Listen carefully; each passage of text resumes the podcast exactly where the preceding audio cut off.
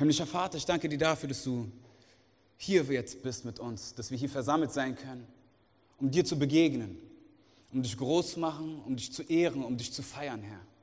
Gott, ich danke dir dafür, dass keiner von uns aus Zufall hier ist, sondern dass du jeden Einzelnen hierher gebracht hast, weil du für jeden Einzelnen etwas hast. Herr, ich bete dafür, dass du unsere Gedanken jetzt frei machst, unser Herz ruhig machst und dass du, Heiliger Geist, mitten unter uns wirkst. In Jesu Namen, Amen. Amen. Ich möchte euch heute eine Geschichte erzählen. Eine Geschichte, die im Johannesevangelium steht. Ja. Im Johannesevangelium gibt es sieben Wunder. Und ich möchte über das siebte und letzte Wunder von Jesus reden. Und mit Abstand, glaube ich, auch das größte aller Wunder. Ja. Ähm, in diesem Wunder geht es um Lazarus, ein Freund von Jesus. Und Lazarus ist der Bruder von Maria und Martha. Wenn ihr euch erinnern könnt, vor ein paar Wochen hat Antonio über genau diese beiden Schwestern gepredigt. Maria ist die eine, die zu den Füßen von Jesus sitzt und ihm ähm, ja, zuhört, seinen Worten lauscht. Und Martha ist diejenige, die hektisch durch die Wohnung läuft, die ähm, Lachmajun fertig macht, die Pide vorbereitet, die aufräumt und gutes Essen macht und am Meckern ist, warum die kleine Schwester nicht hilft. Und Lazarus ist halt ihr Bruder. Und Jesus ist mit seinen Männern unterwegs. Ja? Ein Kapitel vorher lesen wir noch, dass er in Jerusalem war. Er war im Tempel und hatte dort eine Auseinandersetzung. Und zwar hat er im Tempel gepredigt und hat dort den Leuten gesagt, ich bin der gute Hirte. Ich bin der gute Hirte. Und er hört nicht dort auf und er sagt ihnen, ich und der Vater sind eins. Und die Juden fangen an zu flippen, sagen, Moment mal, was redest du da? Ja? Ich, ich, ich kenne dich doch noch, du bist mit meinem Sohn in die Schule gegangen. Ich habe gesehen, wie du groß geworden bist wie, wie kannst du jetzt mit deinen 33 Jahren hierher kommen und auf einmal erzählen, dass du und der Vater eins seid? Weil sie haben eine Sache verstanden. Was meint Jesus damit? Jesus macht sich Gott gleich. Und was machen die Juden? Sie heben Steine auf und wollen Jesus steinigen. Aber Jesus ist nicht alleine, er hat seine, seine Schabus, seine Jungs dabei, seine Crew dabei, die ihn beschützt und dafür sorgt, dass Jesus rauskommt aus dieser Situation. Und sie müssen fliehen, sie müssen raus aus Jerusalem, raus aus Judäa, aus der ganzen Region und ähm, ja, woanders unterkommen. Einfach weil der Hass der Leute so groß ist auf Jesus. Sie sind in den anderen Städten und dienen anderen Menschen. Und dann eines Tages kommt ein Bote, ein Bote, der geschickt worden ist, eben von Maria und von Martha. Und dieser Bote kommt und sagt, Jesus, den, den du liebst, Lazarus, Lazarus ist krank.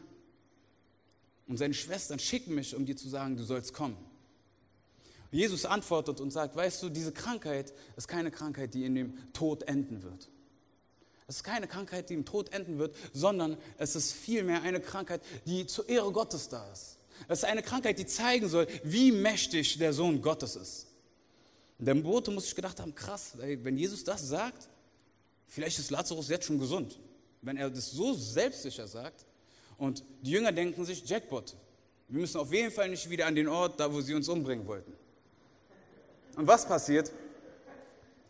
Wie es kommen muss. Zwei Tage später, Jesus chillt.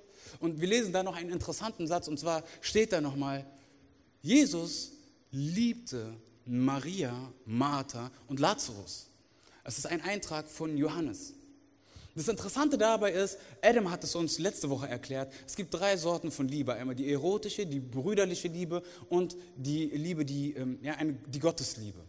Und als der Bote gekommen ist und gesagt hat, ey, der, den du liebst, Lazarus, redet der Bote von dieser brüderlichen Liebe, eine menschliche Liebe. Das ist so, wie ich die Liebe zu Adam habe, Adam als mein Bruder, Stefan, äh, Stefan als mein Bruder. Genau von dieser Liebe redet dieser Bote. Aber wenn Johannes erwähnt, Jesus liebte Martha, Maria und Lazarus, redet er von dieser göttlichen Liebe. Ey, lass mich dir sagen, wenn du Kind Gottes bist, du darfst wissen, Gott liebt dich. Gott liebt dich mit einer Liebe, die nicht wie vom Menschen ist. Eine Liebe, die übernatürlich ist. Du bist geliebt.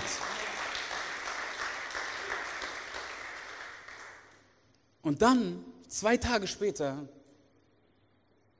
kommt Jesus und sagt, Jungs, Lazarus ist eingeschlafen. Kommt, wir gehen zu ihm nach Bethanien. Und die Jünger sind direkt, Jesus, was redest du da?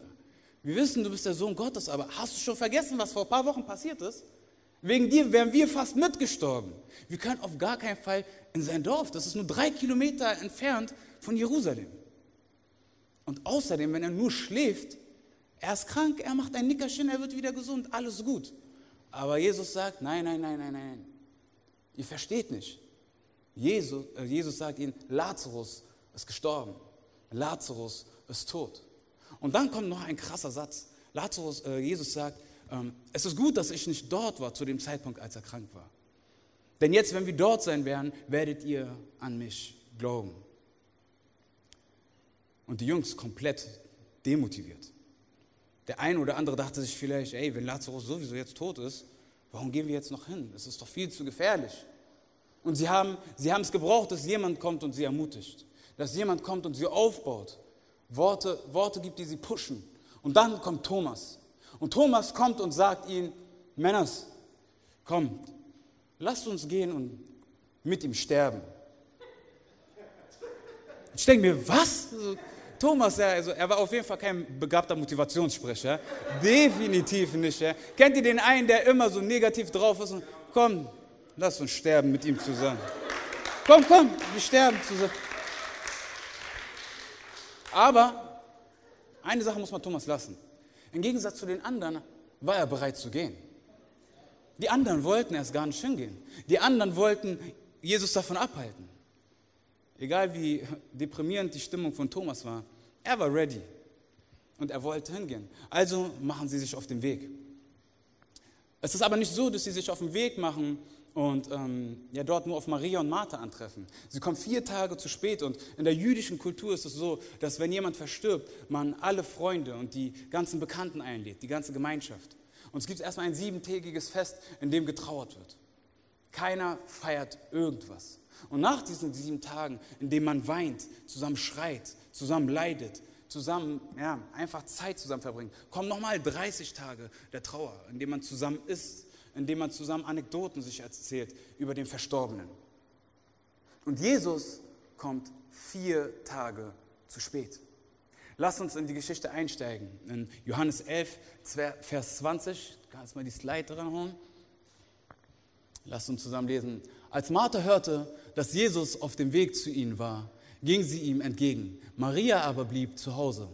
Herr, sagte Martha zu Jesus, wenn du hier gewesen wärst, wäre mein Bruder nicht gestorben. Aber auch jetzt weiß ich, was immer du von Gott erbittest, wird er dir geben. Dein, Bru dein Bruder wird auferstehen, gab Jesus ihr zur Antwort. Ich weiß, dass er auferstehen wird, erwiderte Martha. Das wird an jedem letzten Tag geschehen, bei der Auferstehung der Toten.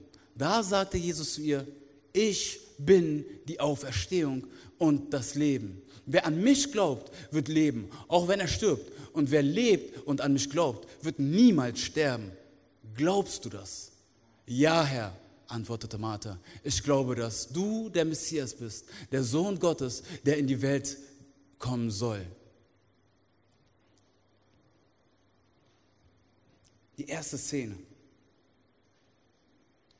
Martha, die Schwester mit zerbrochenem Herzen.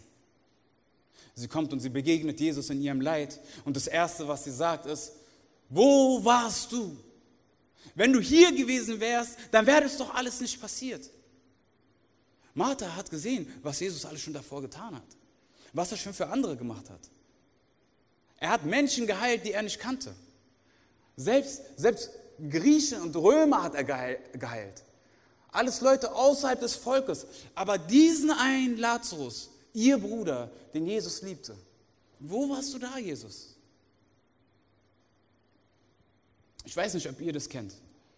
Wenn man eine eigene Situation hat und man sieht, wie wie es bei, bei jemandem eine Gebetserhörung hat, aus irgendeiner Not oder Situation rauskommt und Gott dort wirkt und, und du freust dich mit dem anderen, aber du selber steckst auch in einer tiefen Not und du denkst dir, ey Gott, ich freue mich wirklich für ihn, und, aber was mit mir?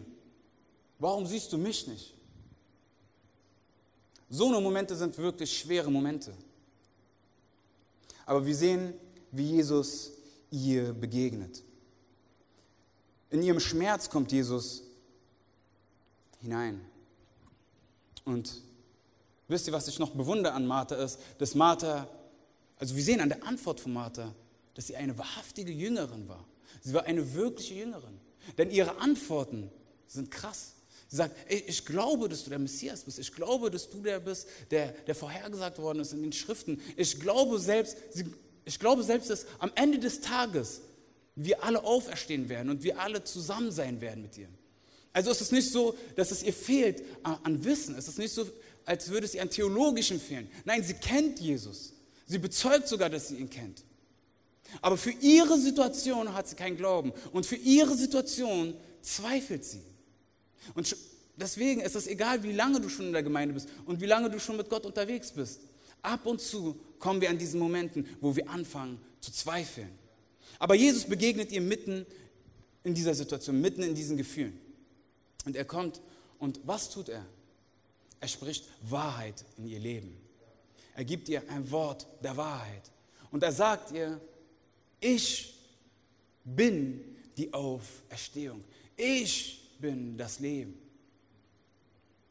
Was er da macht, ist etwas sehr Interessantes. Und zwar, dieses Ich bin hat eine große Aussagekraft. Schon wie im Kapitel davor, was ich gerade meinte, als er im Tempel gesagt hat, ich bin der gute Hirte. Damit sagt Jesus selbst, dass er Gott ist. Denn dieses Ich bin kommt aus dem Alten Testament und das, das gehört zu dem Namen Gottes. Als Mose Gott begegnet und ähm, er Gott fragt, was soll, ich, was soll ich dem Pharao erzählen? Ja, also brennt der Dornbusch und alles hin und her, schön und gut, aber wenn ich jetzt vor ihm stehe, was soll ich sagen? Wer hat mich geschickt? Und Gott sagt ihm, sag ihm, ich bin der ich bin, hat dich geschickt. Und Jesus nimmt diesen Namen Gottes und sagt, ich bin die Auferstehung. Ich bin das Leben. Er sagt, ich bin Gott. Glaubst du das? Glaubst du das, Martha? Und Martha guckt ihn an und sagt, ja, ich glaube dir. Und Martha geht davon und sie ruft ihre Schwester. Und ich möchte in die nächste Szene gehen, in die nächste Folie. Lasst uns zusammen lesen, was jetzt passiert. Die nächste Folie anmachen. So wie Maria an den Dorfeingang kam und Jesus erblickte, warf sie sich ihm zu Füßen und rief, Herr, wenn du hier gewesen wärst, wäre mein Bruder nicht gestorben. Beim Anblick der weinenden Frau und der Juden, die sie begleiteten und mit ihr weinten, erfüllte ihn Zorn und Schmerz. Bis ins Innerste erschüttert fragte er, wo habt ihr ihn begraben? Die Leute antworteten, Herr, komm mit, wir zeigen es dir. Jesus Augen füllten sich mit Tränen. Seht, wie lieb er ihn gehabt hat, sagten die Juden. Und einige von ihnen meinten, er hat doch den Mann, der blind war, geheilt hätte er da nicht auch das machen, hätte er da auch nicht, hätte er da nicht auch machen können, dass Lazarus nicht stirbt. Nächste Szene, wir sehen, wie Maria ihm begegnet. Auch sie kommt und ist zerbrochen. Auch sie kommt vor ihm und schüttet ihr Herz aus. Auch sie ist zerbrochen und auch sie zweifelt in diesem Moment Jesus an. Auch sie fragt ihn, wo warst du in dieser Situation? Wie begegnet Jesus Maria?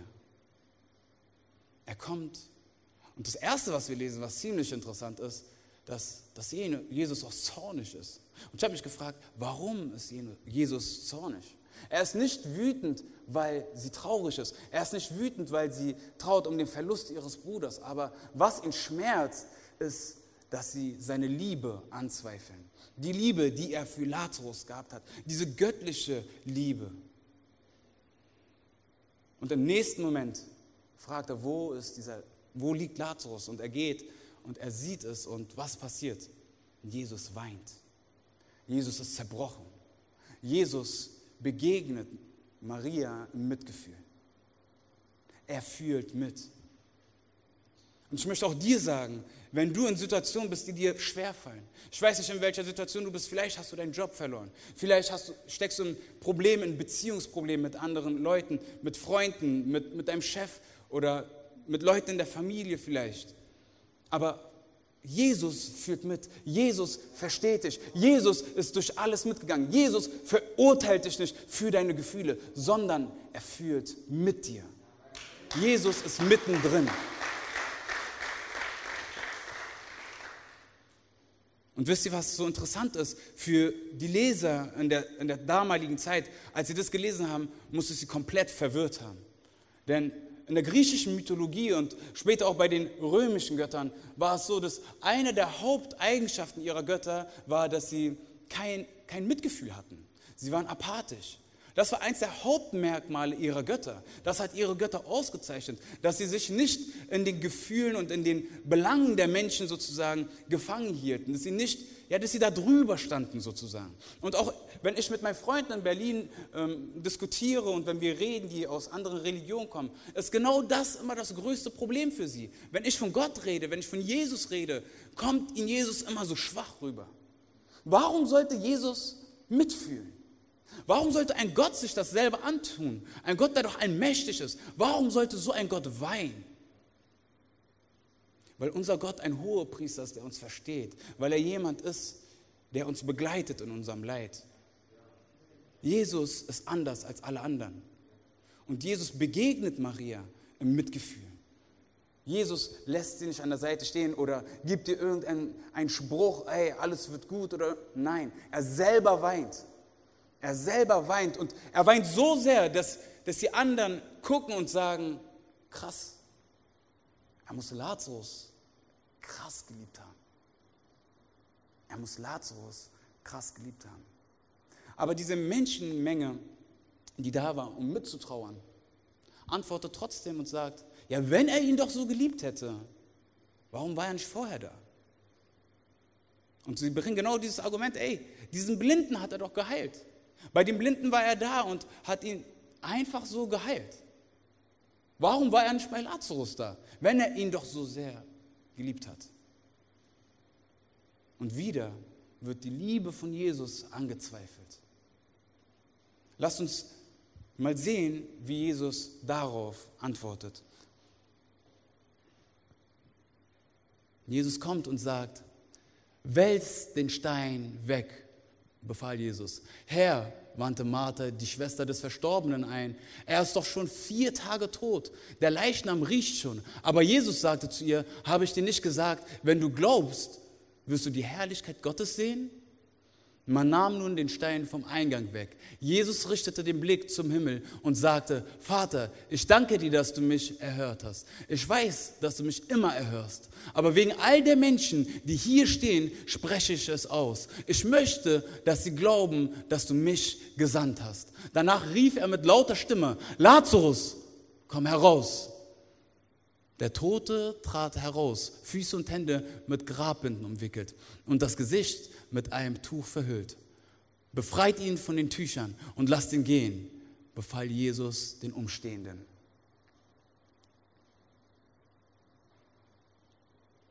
Lasst uns mal kurz diese Szene vorstellen. Damals war es so, wenn du jemanden begraben hast, war es nicht so, wie wir es so üblicherweise kennen, dass man gebuddelt hat und die eine Person dann reingestellt hat und dann wieder zugebuddelt hat. Nein, es gab Katakomben. Ja. Da waren mehrere Leichen drin. Und Lazarus jetzt war seit vier Tagen in diesem Grab. Also er war definitiv tot. Denn die Israeliten haben nicht wie die Ägypter ihre ähm, Leichen mumifiziert und ähm, so, dass sie erhalten bleiben, sondern sie haben sie schnell ins Grab gebracht, zugebunden und einen Stein davor gewälzt. Warum? Damit der Geruch nicht rauskommt. Ja? Und Jesus kommt dort an und sagt, rollt diesen Stein zur Seite. Rollt diesen Stein weg. Und Martha kommt und sagt, Moment mal, Jesus, also du weißt doch, er ist schon vier Tage drin, es wird übertriebenes Stinken. Und die anderen mussten sich auch gedacht haben, so, ey, warte mal, nicht nur Lazarus ist da seit vier Tagen, ein paar andere sind da seit paar Jahren. Weißt du, wie das stinken wird? Ja? Wisst ihr, ich kann es nicht mal ertragen, wenn Hackfleisch drei Tage abgelaufen ist. Versteht ihr, was ich meine? Wie, wie, wie krass muss es gestunken haben? Und Jesus geht zu, zu Martha und sagt so, Martha, wir haben das doch vorhin gerade geklärt gehabt. Ich bin die Auferstehung. Du hast ja gesagt, lass diesen Stein zur Seite rollen. Und sie, sie rollen diesen Stein wirklich zur Seite. Und was macht Jesus? Er, er, er betet ein Gebet wie ein G, wie ein Boss einfach. Ja? Er, er betet und sagt, Gott, ich bete eigentlich nur laut, damit diese ganzen Kleingläubigen, die ganzen, die mich hier anzweifeln, alle, die meine Liebe zu Lazarus anzweifeln, es hören. Und dass sie wissen, dass sie wissen, wer ich bin und dass du verherrlicht wirst. Nur deswegen bete ich. Ich weiß, dass du mich bereits erhört hast. Ich weiß, dass du mir das geben wirst, worum ich bitte. Was für ein Gebet. Und in dem nächsten Moment kommt Jesus und ruft, Lazarus, komm raus. Das ist auch richtig interessant, weil Paulus schreibt später im Römerbrief ein, eine Sache. Hier zeigt sich wieder die Gottheit von Jesus. Hier zeigt sich wieder, dass Jesus besonders ist, dass Jesus anders ist. Denn Paulus schreibt später, dass nur Gott Dinge in Existenz sprechen kann. Nur Gott kann das, was nicht ist, ins Leben sprechen. Nur Gott hat diese schöpferische Kraft, so eine Dinge auszusprechen. Und Jesus nimmt das in Anspruch. Jesus spricht und sagt, Lazarus, komm heraus. Und wisst ihr, warum gibt, ihm, gibt mir das so eine Hoffnung und sollte euch eine Hoffnung geben? Denn wenn Dinge in deinem Leben tot erscheinen, Dinge, wo, wo, wo, wo du denkst, ey, das läuft nicht mehr, das kann nicht mehr sein, Jesus kommt hinein und er spricht Leben in deine Situation. Jesus spricht Leben in deine Situation.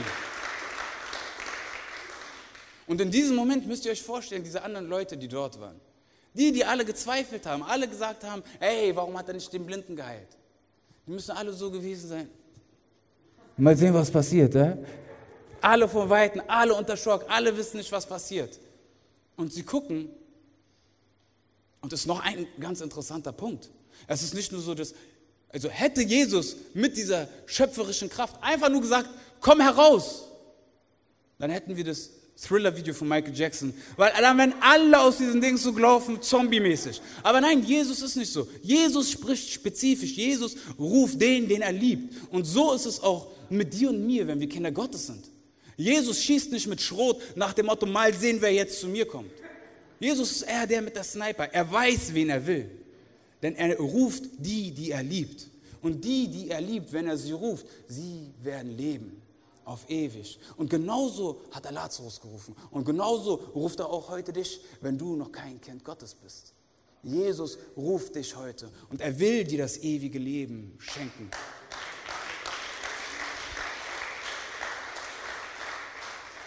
Und in dem nächsten Moment sehen wir, Lazarus kommt raus. Lazarus läuft auf die Menschenmenge zu und Jesus sagt, bindet ihn los. Und in dem nächsten Vers, der nicht dran stand, steht, dass viele zum Glauben gekommen sind. Warum erzähle ich diese Geschichte? Was soll diese Geschichte mit unserem Alltag machen? Wie hilft uns diese Geschichte? Wisst ihr, was ich interessant fand, ist, dass Jesus es zugelassen hat, dass Lazarus an der Krankheit gestorben ist. Aber warum hat er es zugelassen? Weil er dahinter ein größeres Motiv hatte. Was war dieses größere Motiv? Das größte Motiv, der groß, größte Wunsch von, von Jesus selbst ist, dass wir ihn kennenlernen, dass wir in eine tiefere Beziehung mit ihm kommen. Deswegen hat er es zugelassen. Und was bedeutet das für dich und für mich?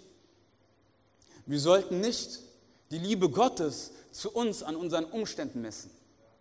Wir sollten nicht anfangen, auf unsere Umstände zu gucken und aufgrund der Umstände zu definieren, wie nah Gott mir jetzt gerade ist oder ob er jetzt entfernt ist. Stellt euch das vor, wenn wir das wirklich so machen würden. Was würde das bedeuten für den größten Missionar und Apostel und Evangelist, für Paulus? Würde man die Liebe Gottes an den Umständen, an den irdischen Umständen definieren, dann muss Gott Paulus gehasst haben. Er muss ihn wirklich gehasst haben. Denn bevor Paulus Christ geworden ist, hatte er Status. Er war angesehen. Er war einer der höchsten Leute. Er hatte nicht nur in Israel was zu sagen, sondern bis nach Syrien haben sie ihn geschickt, um die Gemeinde Gottes zu verfolgen. Und auch dort, Jesus begegnet ihm persönlich. Jesus öffnet ihm die Augen, indem er ihm die Augen schließt. Und er macht ihn zu Kind Gottes. Und Paulus bekehrt sich.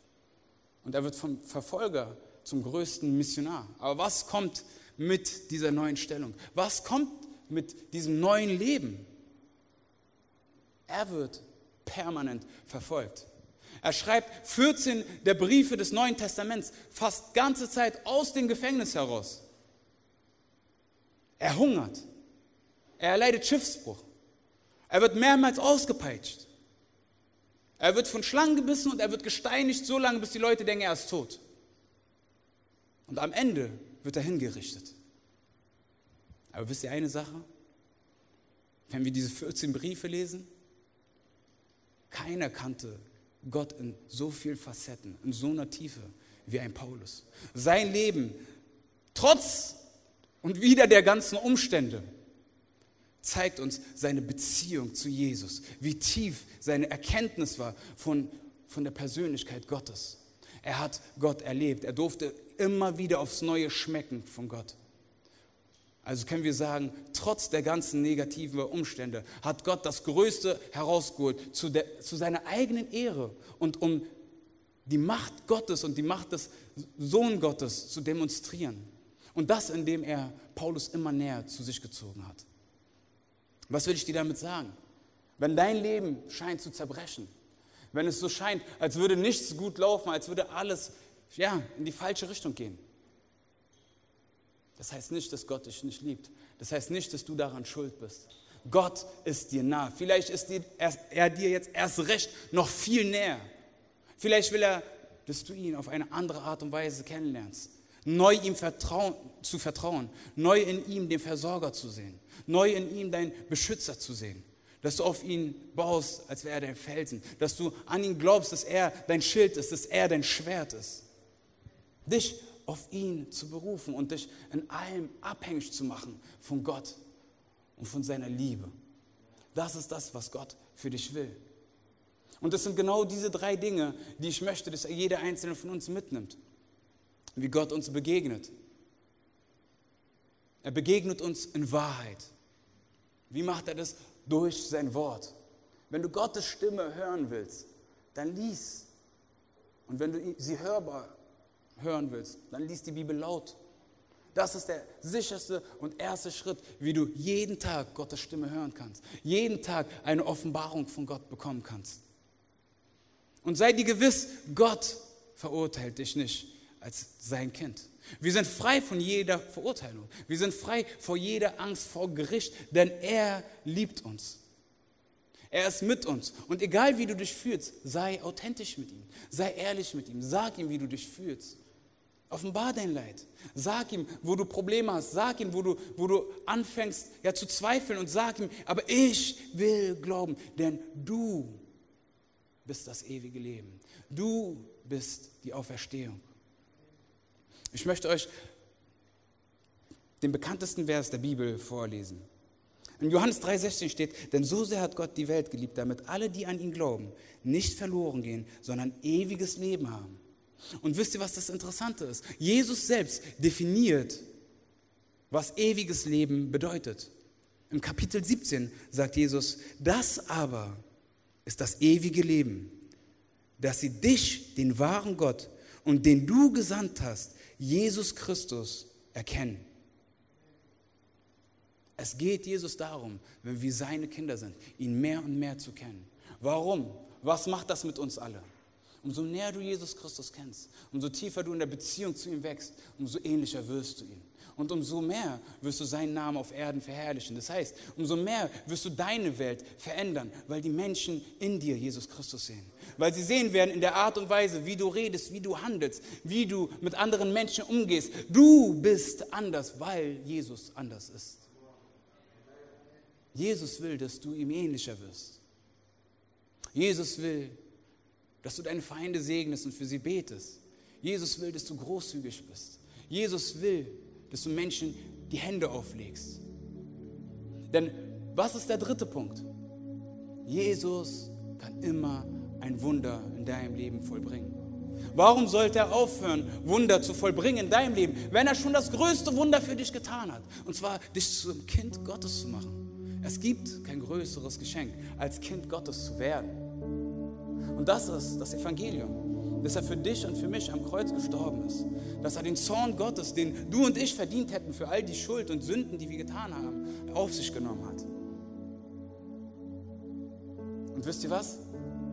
Genauso wie bei Jesus, äh, wie bei Lazarus, der Stein zur Seite gerollt worden ist und Lazarus aus dem Grab kam. Keine zwei Wochen später passierte dasselbe bei Jesus. Er wurde von seinen Jüngern verlassen, musste von Gericht zu Gericht, wurde ausgelacht, ausgepeitscht. Ihm wurden seine Sachen weggenommen. Und dann wurde, wurde er gekreuzigt. Für dich und für mich. Und da hing er an diesem Kreuz und starb für dich und für mich. Und als er rief, es ist vollbracht, nahmen sie ihn von diesem Kreuz, legten ihn in ein Grab. Aber wisst ihr was? Der Tod konnte Jesus nicht halten. Denn er war frei von jeder Schuld. Keine Sünde war in ihm. Also musste dieser Stein zur Seite gerollt werden. Und das Grab war leer und Jesus kam raus. Und damit haben wir nicht nur Anteil am Leben mit Jesus, sondern auch an der Auferstehung. Lasst uns lesen, was im 1. Petrus steht.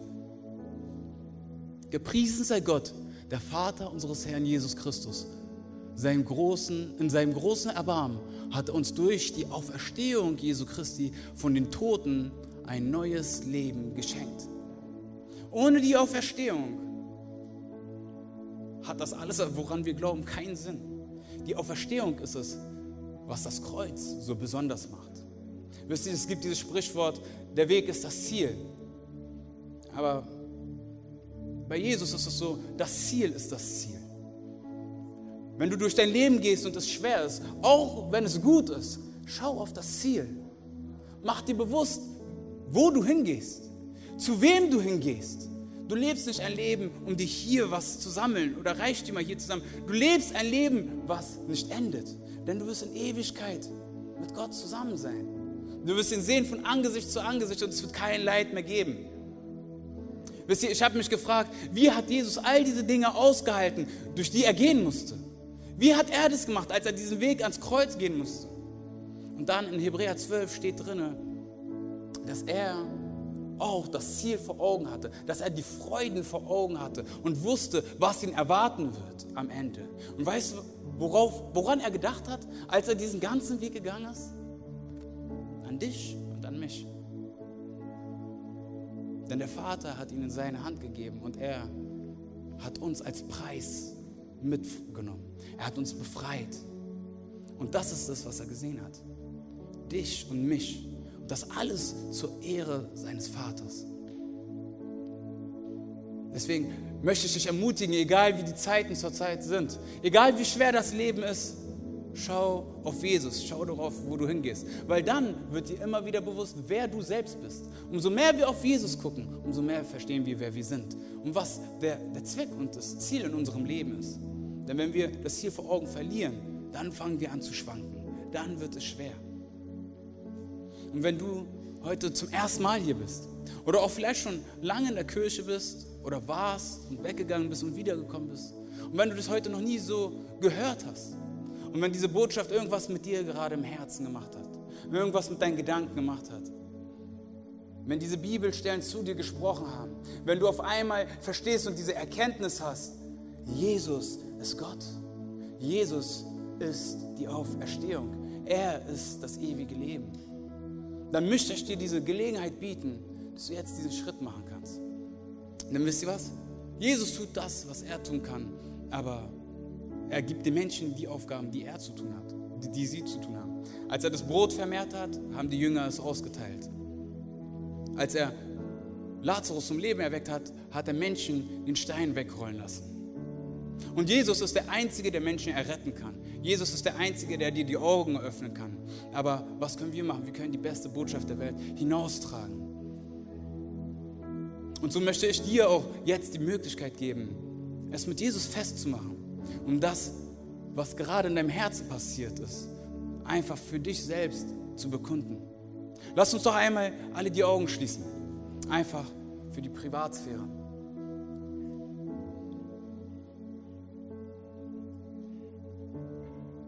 Wenn du jetzt hier sitzt und sagst, ich will diesen Jesus zu meinem Gott und meinem König machen. Ich will mein Leben ganz und gar hingeben und nun mit dir und für dich leben, Jesus Christus. Dann hebe doch jetzt deine Hand. Nur Gott sieht sie. Heb deine Hand. Danke, danke. Heb sie, heb sie, hab keine Furcht. Schäm dich nicht. Gott ist es, der sich freut darüber. Yes, Amen. Amen, Amen, Amen. Ihr könnt die Hände wieder runternehmen. Wir werden jetzt zusammen ein Gebet beten. Und ich werde es vorsprechen und wir werden es alle zusammen gemeinsam beten. Daran ist es nichts Mystisches oder irgendwas, kein, also es geht einfach, wie gesagt, nur darum, dass du es für dich festmachst und ab heute diesen Weg mit Jesus gehst. Deswegen betet mir jetzt nach. Jesus, ich komme heute zurück zu dir. Vergib du mir meine Sünden. Vergebe mir meine Schuld. Und ich glaube, Jesus, dass du für mich am Kreuz gestorben bist. Das Leben gelebt hast, das ich nicht leben konnte. Dass du für mich am Kreuz gestorben bist und am dritten Tag auferstanden bist. Und von heute an mache ich dich zu meinem Gott, zu meinem König und zu meiner Nummer eins. In Jesu Namen. Amen. Lass uns mal Gott einen großen Applaus geben.